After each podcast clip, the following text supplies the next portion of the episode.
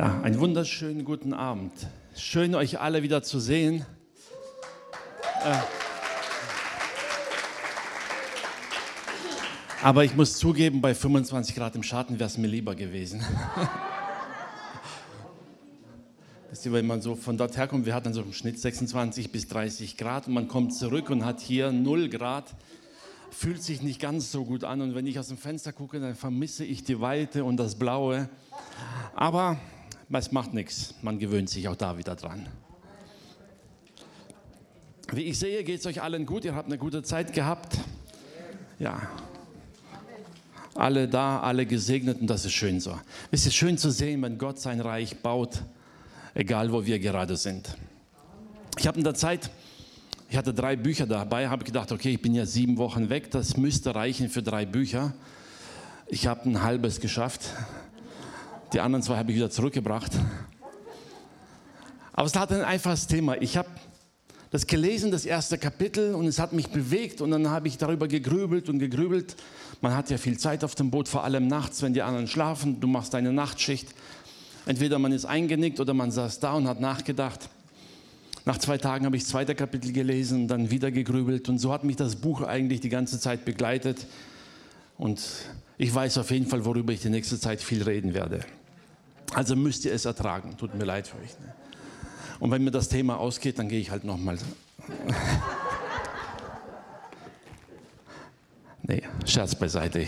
Vorläufig werdet ihr mich nicht mehr los.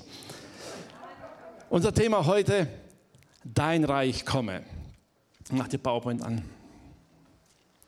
Wir haben uns ja in den letzten Jahren intensiv als Gemeinde mit diesem Thema befasst. Ist ja nichts Neues. Reich Gottes ist ein Thema, das uns immer wieder begleitet. Wisst ihr, aber ich, ich habe das Buch gelesen und ein paar Gedankenanstöße bekommen und dann angefangen, so nachzugrübeln, was sagt die Schrift dazu? Und dann sind mir so viele Aspekte aufgegangen, wo ich dachte, Herr, wie wenig verstehen wir eigentlich von deinem Plan? Und ich möchte heute mal so ein bisschen das anreißen und da hineingehen in das Thema, dass wir uns einfach Gedanken machen. Dein Reich komme. Ist das jetzt nur ein Gebet, das wir kennen? Oder ist es die ehrliche Sehnsucht in unserem Herzen zu sagen, Herr, wir wollen dein Reich sehen? Das Gebet kennen wir alle, oder? Hat Jesus schon gelehrt, Matthäus 6, Verse 9 und 10. Und da heißt es, darum sollt ihr so beten. Unser Vater im Himmel, dein Name werde geheiligt, dein Reich komme, dein Wille geschehe, wie im Himmel, so auf Erden. Das hat Jesus den Jüngern beigebracht und richtet ihren Blick darauf und sagt, hey, wenn ihr anfangt zu beten, schaut zuerst einmal nach oben, schaut zum Vater, zum Gott im Himmel. Wisst ihr, die Aussage war für die Jünger jetzt nicht neu, wisst ihr, denn Johannes der Täufer, als er anfing zu predigten, äh, predigen, sagt er genau das und das war geprägt, seine ganze Predigten waren voll davon zu sagen, tut Buße, denn das Himmelreich ist nahe herbeigekommen. Wisst ihr, dass ich alles das gelesen habe, ist mir es auf zum ersten Mal. Johannes stand nicht zuerst auf und hat gesagt, hey, tut mal Buße, der Messias kommt. Er lenkt ihren Blick auf das Reich Gottes und sagt, das Himmelreich ist nahe herbeigekommen. Und interessanterweise, die ersten Predigten von Jesus hatten den gleichen Inhalt. Matthäus 4, Vers 17, also gerade danach heißt es, zu dieser Zeit fing Jesus an zu predigen und sagen, tut Buße, denn das Himmelreich ist nahe herbeigekommen. Das Reich Gottes ist nahe. Wisst ihr, das war ja das, wovon die Juden vor allem lebten. Sie kannten aus dem Alten Testament die Verheißungen. Gott, der das Reich aufrichten wird. Eine Prophetie von Daniel, als er wirklich fernab von Israel war, in der Verbannung. Und natürlich im Herzen diese Sehnsucht, Herr, wann können wir zurück? Wann wirst du uns als Volk wieder vereinen, etablieren und das Reich aufbauen? Und wisst ihr, interessanterweise sieht der König damals, Nebukadnezar, einen Traum und kann ihn nicht verstehen. Von einem riesigen Standbild aus unterschiedlichen Materialien. Und Daniel legt ihm dieses Bild aus. Ne? Und da heißt es jetzt an der Stelle ab Vers 44, aber zur Zeit dieser Könige wird der Gott des Himmels ein Reich aufrichten, das nimmermehr zerstört wird. Und sein Reich wird auf kein anderes Volk kommen. Das heißt mit anderen Worten, kein anderes Volk wird dieses Reich beanspruchen können. Es wird all diese Reiche zermahlen und zerstören, aber es selbst wird ewig bleiben. Und in Vers 45 noch ein interessanter Satz heißt, wie du es ja gesehen hast, dass ein Stein ohne Zutun von Menschenhänden. All diese Reiche waren entstanden durch Armeen, durch politische Strategie, warum auch immer. All die Reiche dieser Welt waren auf menschliche Weisheit aufgebaut. Und Daniel sagt ihm, dieses Reich aber kommt ohne Zutun von Menschenhänden. Und es zerstört alles, was menschliche Vorstellung da war von Reichen. Und das heißt, ein großer Gott hat dem König kundgetan, was der einst geschehen wird. Wisst ihr, in dieser Vorstellung lebten damals alle Menschen, die an Gott glaubten. Eines Tages wird Gott sein Reich aufrichten. Und selbst die Jünger, die Jesus drei Jahre erlebt haben, lebten immer noch in dieser Erwartung, Herr, wann wirst du dieses Reich aufrichten? Könnt ihr das vorstellen? So kurz vor der Himmelfahrt Jesu, Apostelgeschichte 1, Vers 6, als Jesus mit ihnen sprach über das Reich Gottes und was kommen wird, dann stellen sie ihm die Frage, Herr, wenn das dann soweit ist, wirst du dann endlich dieses Reich aufrichten? Wirst du dieses Reich für Israel aufrichten? Dieses Bild, das Reich Gottes kommt hier auf der Erde. Sie hatten eine menschliche Vorstellung. Sie dachten in menschlichen Kategorien. Sie dachten an ein politisches Reich und haben nicht verstanden zu diesem Zeitpunkt, welche Dimension das Reich Gottes eigentlich hat. Ihnen war nicht klar, dass das Reich Gottes all ihr Denkvermögen sprengen wird. Es gibt eine interessante Bibelstelle, da sagt Jesus zu den Pharisäern, die hatten mal so einen Konflikt darüber gehabt, die haben dann behauptet, Jesus würde durch den Obersten der Teufel oder Dämonen die anderen austreiben. Und Jesus sagt ihnen ganz klar, hey, welch ein Reich kann bestehen, wenn ein Dämon den anderen austreiben würde? Das funktioniert doch gar nicht. Er hat praktisch ihre eigene Logik widersprochen. Und dann sagt er beim nächsten Satz, sagt er, wenn ich aber die Dämonen austreibe durch den Geist Gottes, dann ist das Reich Gottes zu euch gekommen. Er hat nicht nur gesagt, es ist nah, sondern er sagt, es ist da.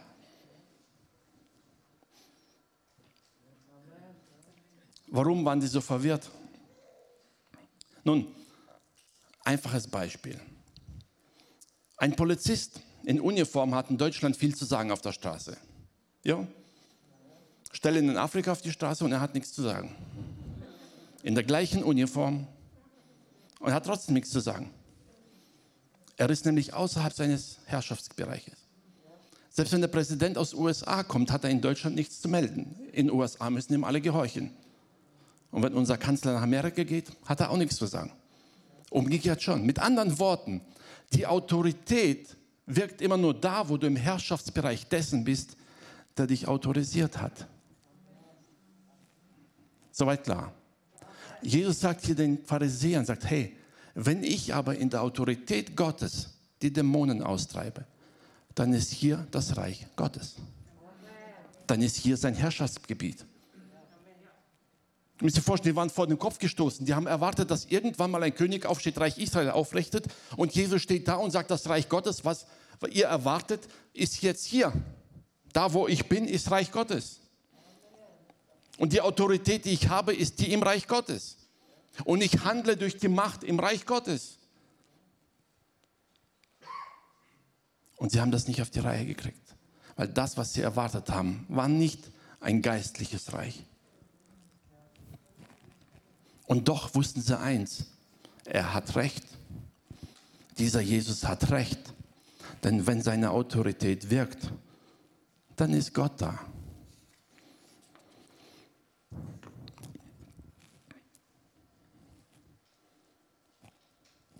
Gott baut sein Reich und er gebraucht Menschen wie dich und mich. Ist das nicht genial? Ich möchte euch mal etwas nahelegen, was meine Gedanken eine ganz paar Tage lang beschäftigt hat. Wisst ihr, Jesus offenbart seine Herrschaft durch Zeichen und Wunder und sagt, ich handle in der Autorität Gottes. Und er macht es nicht nur selbst. Oder könnt ihr euch erinnern? Jesus, Moment, habe ich habe ich die Bibelstelle übersprungen. Matthäus 10, die Verse 7 plus 8 habe ich vergessen aufzuschreiben. Da heißt es, geht aber und predigt und sprecht, das Himmelreich ist nahe herbeigekommen. Macht Kranke gesund, weckt Tote auf, macht Aussätzige rein, treibt Dämonen aus. Umsonst habt ihr es empfangen, umsonst gebt es weiter. Wisst ihr, das, was Jesus selber macht und wo er sagt, diese Zeichen und Wunder sind eine Bestätigung dessen, dass ich in Gottes Auftrag, in Gottes Reich arbeite. Er überträgt diese Vollmacht auf seine Jünger. Und die Jünger gehen hin und machen genau dasselbe, lesen wir. Wisst ihr, was mir dann aufgefallen ist da? Die Jünger hatten zu diesem Zeitpunkt aus unserer Sicht nicht die notwendige Erkenntnis für diesen Dienst. Denn die haben ja noch in komplett falscher Erwartung gelebt.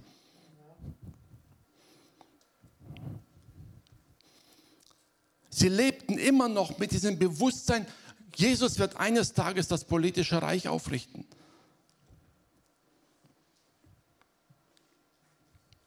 Noch schlimmer, die waren zu diesem Zeitpunkt noch nicht einmal Christen.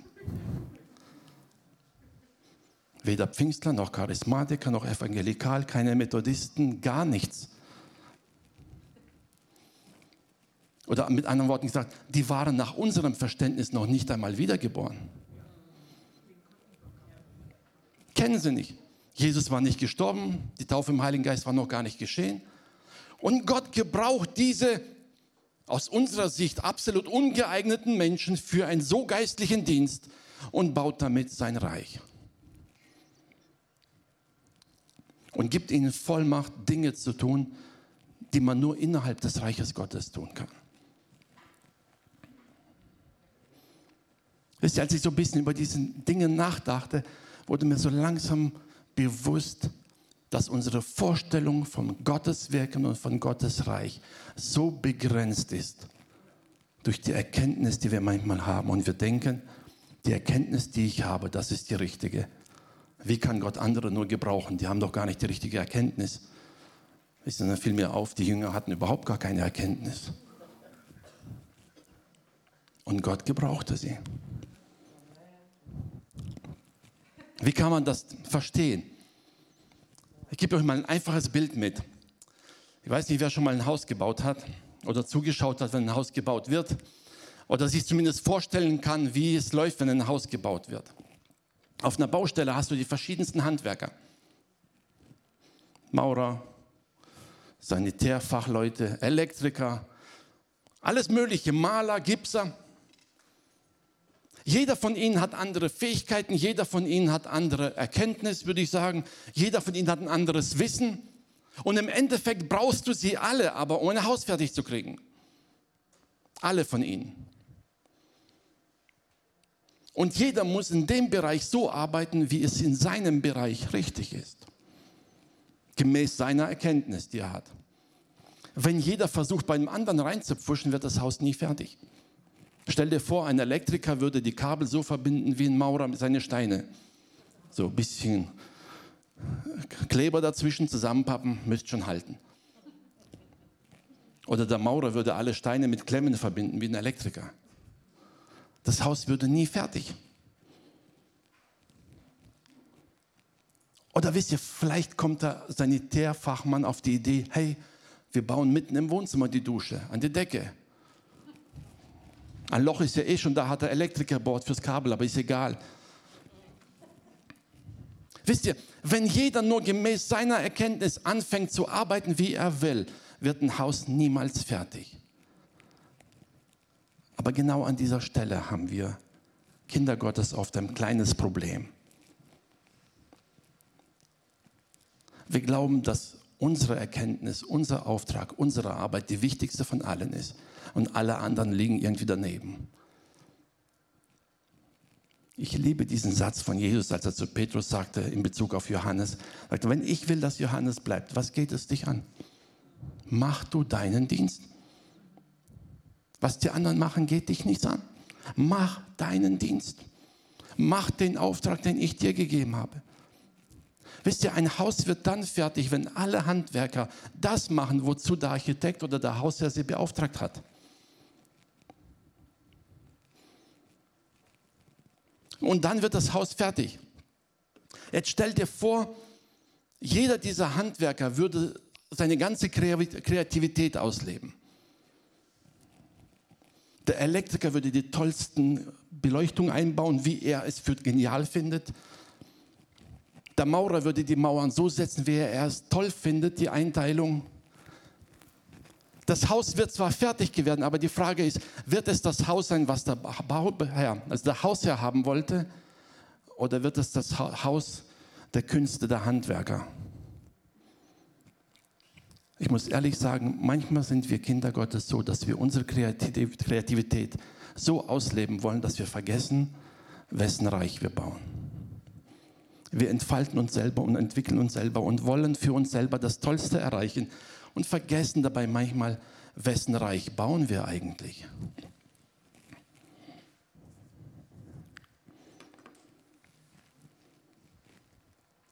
Wir sind dazu berufen, Gottes Reich zu bauen, nicht unser eigenes.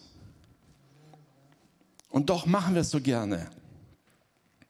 Wir bauen gerne unser eigenes kleines Reich. Egal wo, in der Familie soll alles so laufen, wie ich es für gut halte. Die Frage ist, was sagt Gott dazu?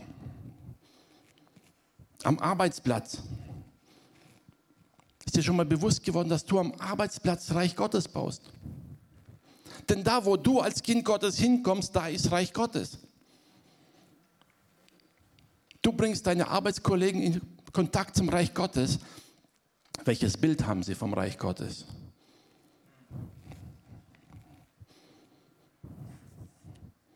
Und Gott will, dass das Reich Gottes in alle Bereiche kommt.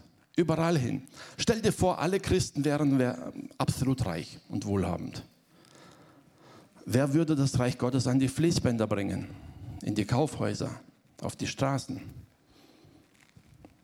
Ich glaube, da müsste man eine geniale Berufung vom Herrn haben, um trotzdem dahin zu gehen. Wir haben manchmal so Prioritäten in unserem Leben und im Denken, auch als Christen entwickelt und vergessen dabei, welchen Auftrag wir eigentlich haben. Der Auftrag Gottes heißt nicht, ich möchte, dass es den Kindern Gottes auf der Erde super wohl geht. Der Auftrag lautet, wir wollen Reich Gottes bauen. Mit allem, was dafür nötig ist. Quer durch alle Schichten, überall, wo wir sind. Weißt du, wenn der Herr dir einen Auftrag geben würde, hey, ich möchte, dass du in meinem Haus alle Böden sauber hältst fühlen wir fast geehrt. Ja, ich darf im Gemeindehaus arbeiten. Und dann sagt der Herr, nee, nee, da wo du bist, also bei dir daheim, bei dir am Arbeitsplatz, da baust du Reich Gottes. Da fängt es an. In deinem Herzen baust du Reich Gottes. Was denkst du? Bist in der Nachbarschaft, in der Wirtschaft, egal wo wir sind. Unser Auftrag ist, Gottes Reich zu bauen hier auf der Welt. Amen. Das ist das, wozu er uns beauftragt hat. Wir denken zu sehr an unsere eigenen Pläne und zu wenig daran, dass da ein Gott ist, der uns gebraucht, der uns berufen hat, der uns befähigt hat und der uns einen gewissen, damals ein gewisses Maß an Erkenntnis und Fähigkeiten gegeben hat. Genau das, was wir brauchen. Und der Herr sagt, ihr pfuscht nicht dem Elektriker ins Handwerk, wenn du Maurer bist. Mach deinen Job. Dafür habe ich dich berufen. Auch wir Kinder Gottes neigen dazu, andere zu beurteilen und zu bewerten und zu kritisieren.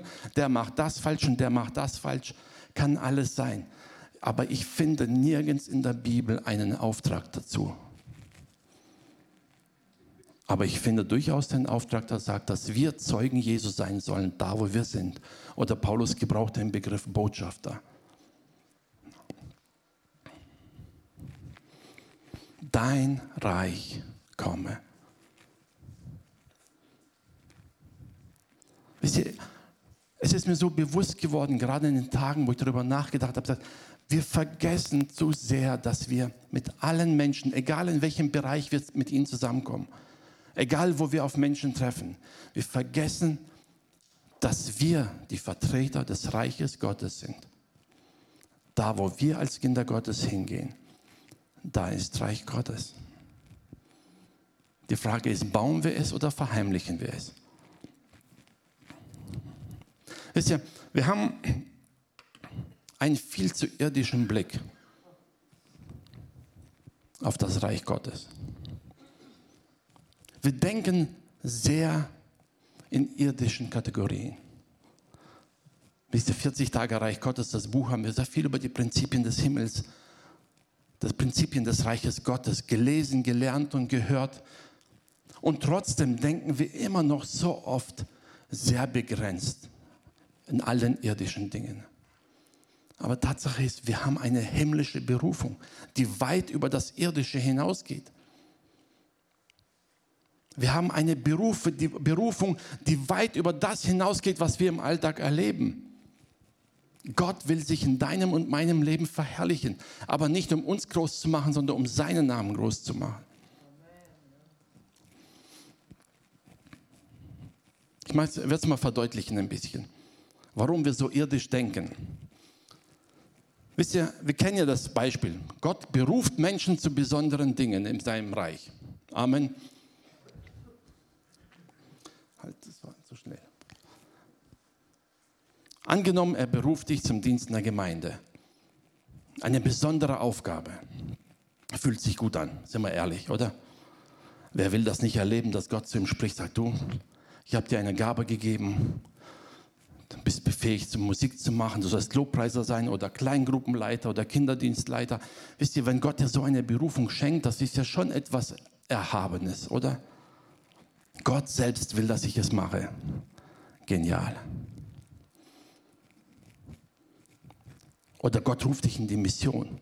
Das sind ja die Auserwählten, wisst ihr, sondern die, die ganz besonders Heiligen im Reich Gottes, die wir dann sehen, die in die Mission gehen wenn Gott dich versetzt in ein anderes Land. Wisst ihr, aber die Allerheiligsten beruft Gott zu einem viel höheren Dienst. Er beruft dich vom irdischen Teil der, seines Reiches in den himmlischen Teil. Ich glaube, das ist die Berufung, gegen die wir am meisten anbeten.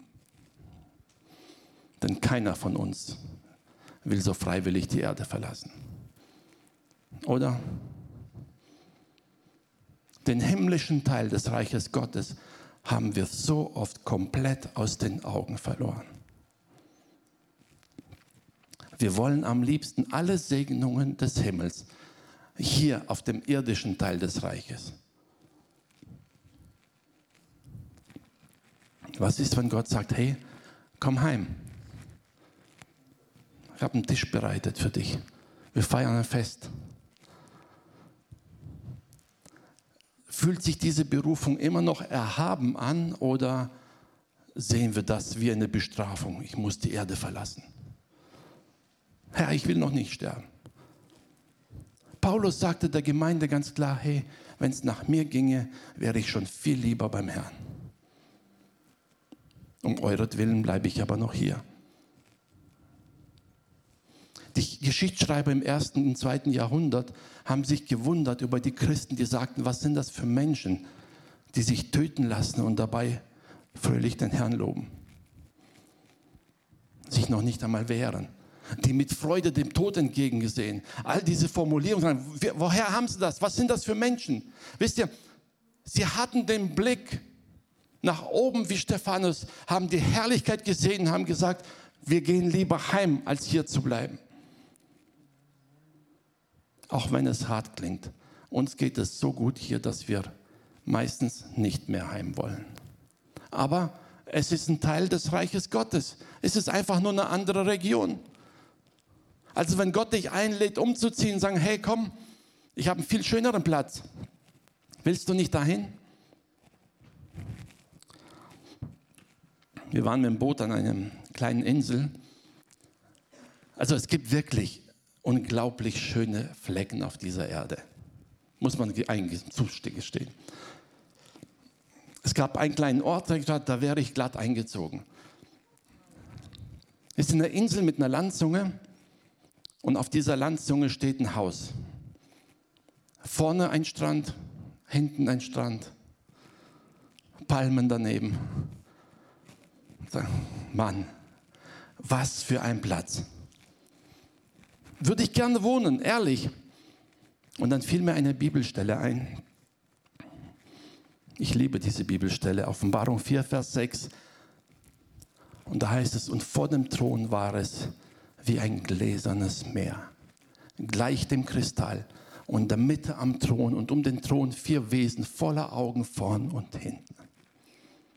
Ich erinnerte mich an diese Aussage, was Johannes sagte, was kein Mensch gesehen hat und was nie in eines Menschen Ohr oder Verstand gekommen ist, hat Gott denen bereitet, die ihn lieben. Der schönste Platz auf dieser Erde verblasst im Vergleich zu dem, was Gott für uns bereitet hat. Ist uns das klar? Und trotzdem verlieren wir die Sehnsucht nach dem, was Gott uns gegeben hat. Wisst ihr, das ist der allgemeine Teil der Offenbarung. An diesem Strand, an dem gläsernen Meer, gibt es eine wunderschöne Stelle. Weißer Sand, mittendrin steht ein schöner Flügel, schneeweiß. Und der Klang dieses Flügels ist so, als ob man jeden Ton spürt, wenn er durch die Luft geht und den Herrn verherrlicht. Liebe Pianisten, solltet ihr aus irgendeinem Grund vor mir dort sein, Finger weg, das ist meiner.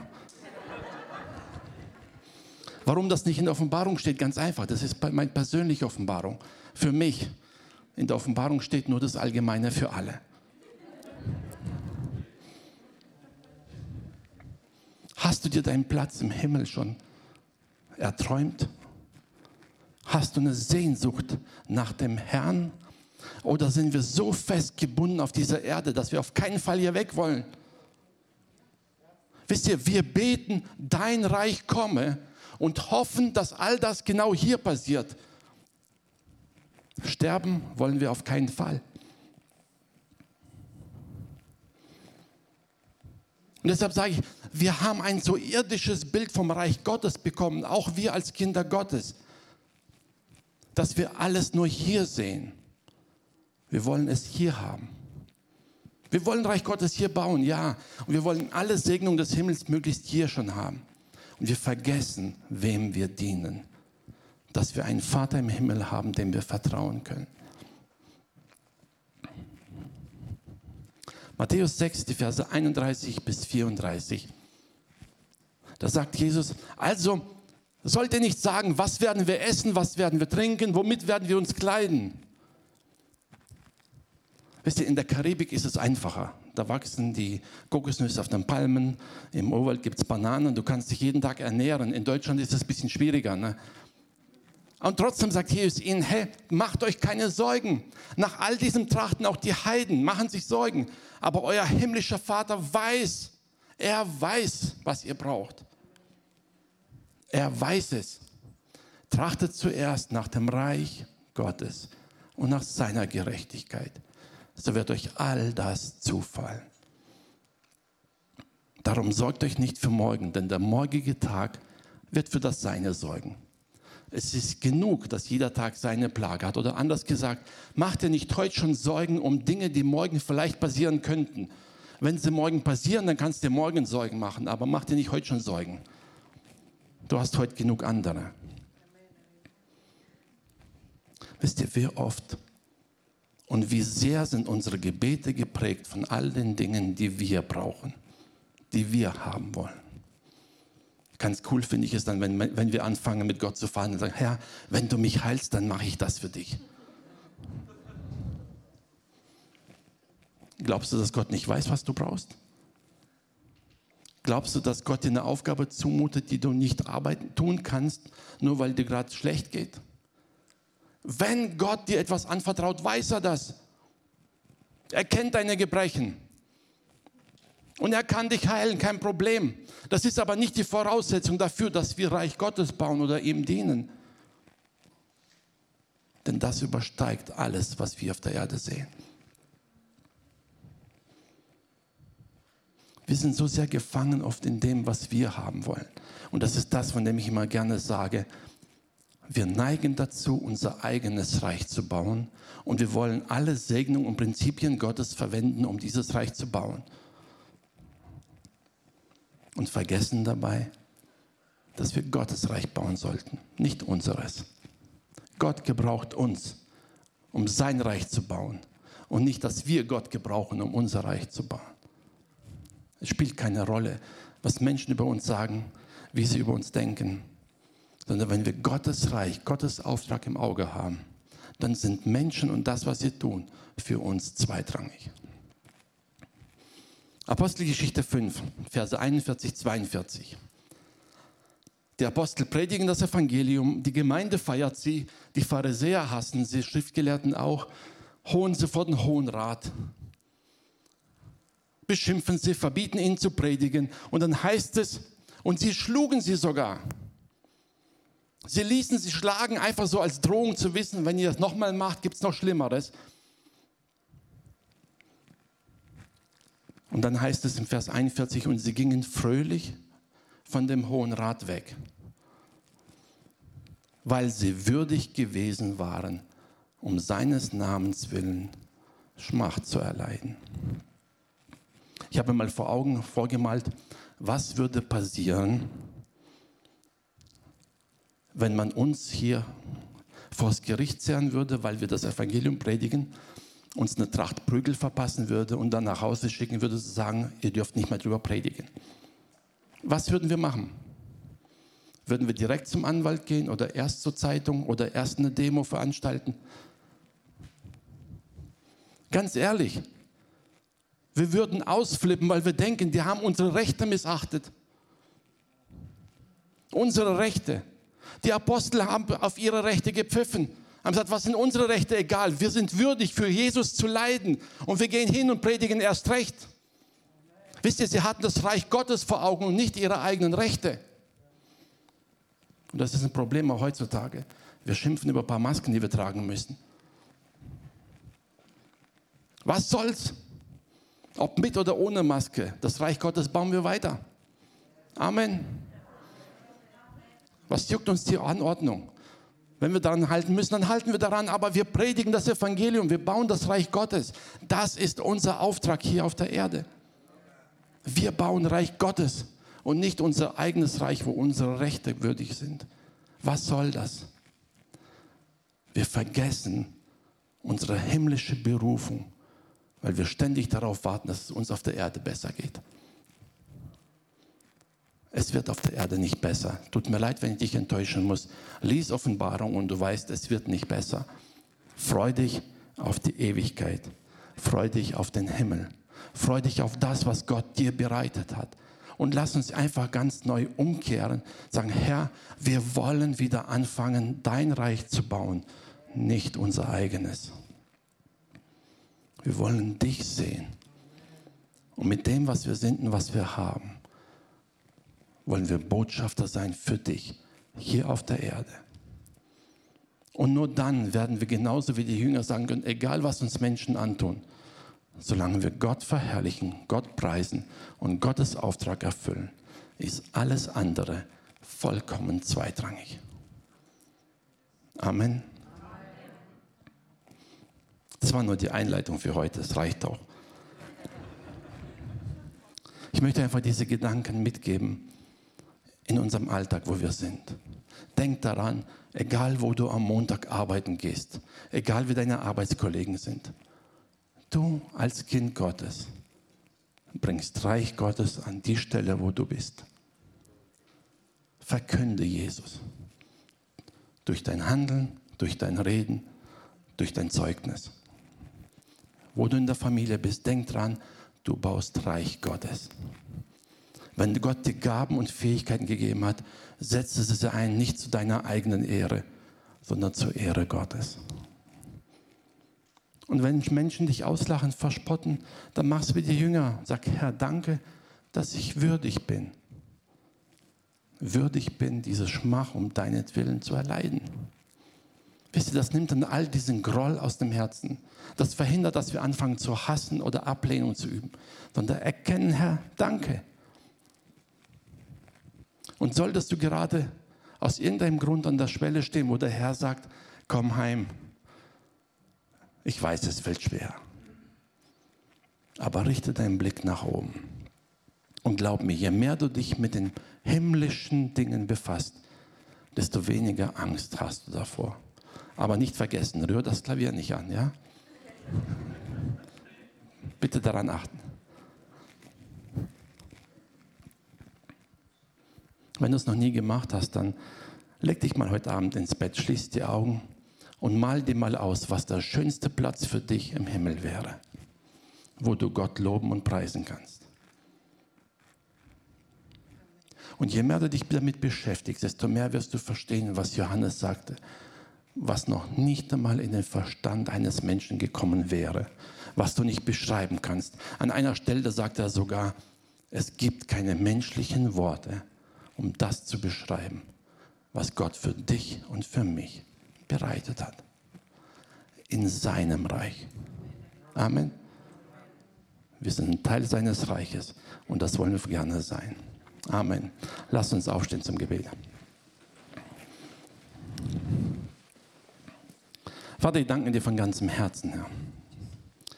Danke, Herr, dass du durch deinen Geist immer wieder zu uns sprichst, Herr.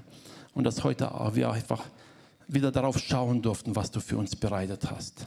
Herr, du hast den Jüngern bereits gesagt, ich habe die Städte für euch bereits bereitet. Du hast das Reich hierher gebracht und wir wollen einfach würdig sein. Würdige Mitarbeiter, würdige Kinder, würdige Diener in deinem Reich, die alles tun, Herr, um dich zu repräsentieren, dich zu verherrlichen, dich zu loben. Herr, wir wollen dich ganz neu vor Augen haben. Herr, ich bitte dich, vergib uns da, wo wir zu sehr an unser eigenes Wohl denken. Wo wir uns so viel Gedanken über unser Wohlbefinden, über unsere Versorgung, Herr, über all unsere Wünsche machen und so wenig darüber nachdenken, dass du dein Reich, Herr, hier auf der Erde verbreiten willst durch uns. Und dass du noch viele gewinnen willst hinein in dein Reich und dass sie errettet werden. Herr, schenke uns eine neue Kühnheit, neuen Mut und einen neuen Eifer, dir zu dienen, dich zu erheben und hinzugehen und an, in unseren Familien, an unseren Arbeitsplätzen, in unserem ganzen Umfeld dein Reich zu bauen, dir allein zur Ehre. Danke dafür, Herr. Amen.